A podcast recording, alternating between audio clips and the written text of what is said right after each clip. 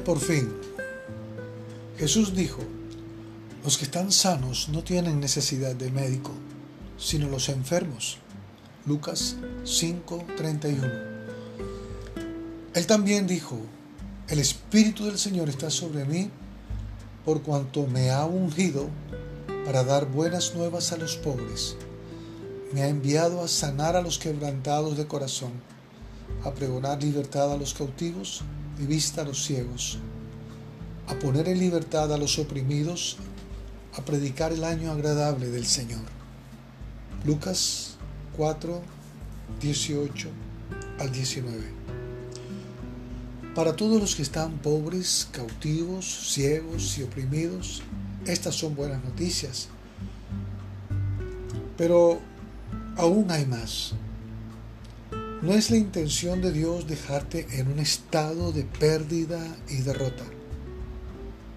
En vez de esto, Él ha venido a enriquecer tu vida más de lo que te hubieras podido imaginar.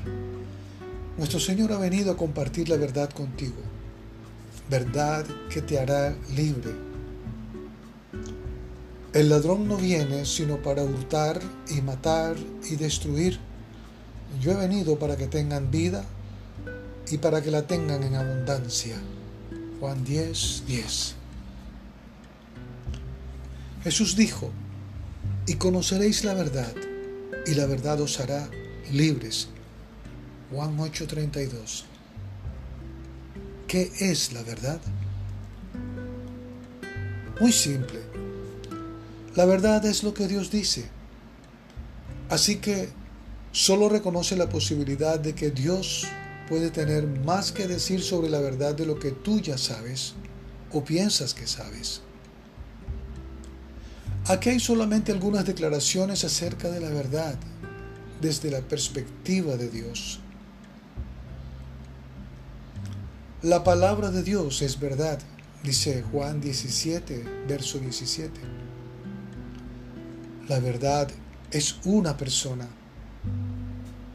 Jesús dijo, yo soy el camino y la verdad y la vida.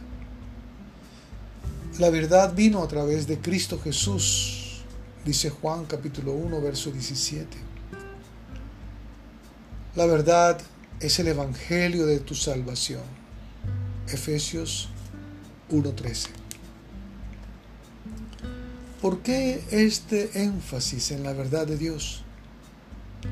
Hay varias razones. Primero que todo, si Dios dice que su verdad te hará libre, entonces ¿por qué tal vez te encuentras en esclavitud? Puede ser que has creído una mentira. Segundo, considera esto.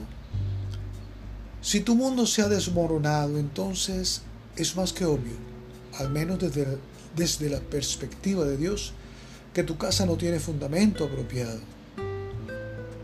Finalmente notarás que las aseveraciones de Dios sobre la verdad son bastante exclusivas. Nuevamente, Juan 14, 6, dice Jesús, yo soy el camino y la verdad y la vida, y nadie va al Padre sino por mí. Jesús aseguró ser la verdad, no solo un gran profeta. Así que como lo ves, no hay ninguna razón para que la verdad de Dios sea cuestionada. Pero tú, querido amigo, tienes algunas preguntas impactantes para tu vida que necesitas hacerte. Son preguntas que solo tú pueden, puedes contestar. ¿Está mi vida funcionando para mí? ¿Es posible que haya creído una mentira? ¿Habré estado construyendo mi casa en el fundamento equivocado? ¿Estoy dispuesto a admitir que necesito ayuda y que quiero ayuda? Si has contestado sí a estas preguntas, entonces estás invitado a tomar el primer paso para construir tu casa sobre el fundamento apropiado. Jesucristo. Él es el fundamento apropiado. Es posible que nunca hayas recibido a Jesucristo como Salvador y Señor. Si es así, el fundamento de tu casa ha sido construido sobre tu propia autosuficiencia. Esta vida de autosuficiencia o incredulidad es lo que Dios llama pecado. Ahora no tienes que seguir viviendo esta clase de vida. Dios quiere extenderte su perdón. Él quiere darte vida eterna, su vida. Es tuya cuando confías en el Hijo de Dios, Jesucristo, como tu Salvador y Señor. Si nunca has recibido personalmente a Cristo como tu Salvador y Señor, aquí hay una oración que puedes hacer en este momento, repitiendo después de mí. Jesús, admito que he estado construyendo mi vida sobre el fundamento equivocado. He estado confiando en mi autosuficiencia, tratando de controlar mi propia vida. Ahora reconozco que esto es lo que Dios llama pecado Yo, Señor Jesús, he pecado contra ti. Yo te necesito, Señor. Te doy gracias por haber muerto por el perdón de mis pecados. ¿Podrías por favor entrar en mi corazón?